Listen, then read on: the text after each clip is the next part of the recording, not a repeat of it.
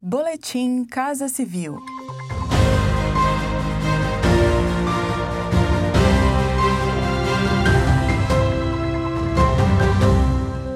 Acompanhe as principais ações do governo federal nesta terça-feira, 26 de janeiro. O presidente da República, Jair Bolsonaro, ressaltou durante a abertura da Conferência de Investimentos da América Latina que o Brasil está em processo de recuperação de seu dinamismo econômico. A investidores, Jair Bolsonaro falou sobre as oportunidades de empreender no Brasil, destacou que 2021 será um ano de resultados bastante produtivos e reforçou que, no âmbito fiscal, a regra do teto de despesas que limita o crescimento de gastos, será a âncora de sustentabilidade e de credibilidade econômica do Brasil. Apesar da Covid-19, nosso governo manteve o compromisso com os empreendedores, investidores e empregados.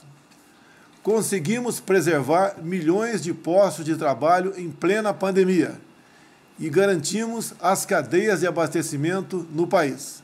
Não vamos deixar que medidas temporárias relacionadas com a crise se tornem compromissos permanentes de despesas.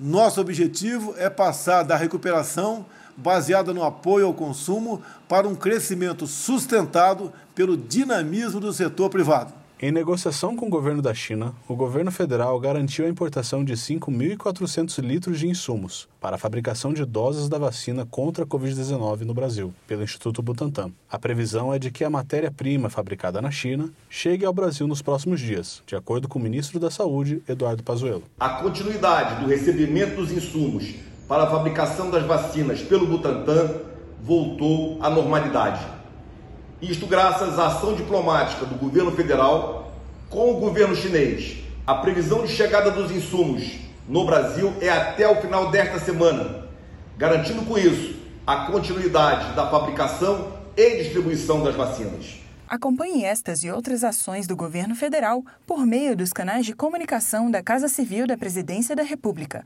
Acesse casacivil.gov.br e siga também os perfis no Spotify, YouTube e Twitter. Este foi mais um boletim Casa Civil.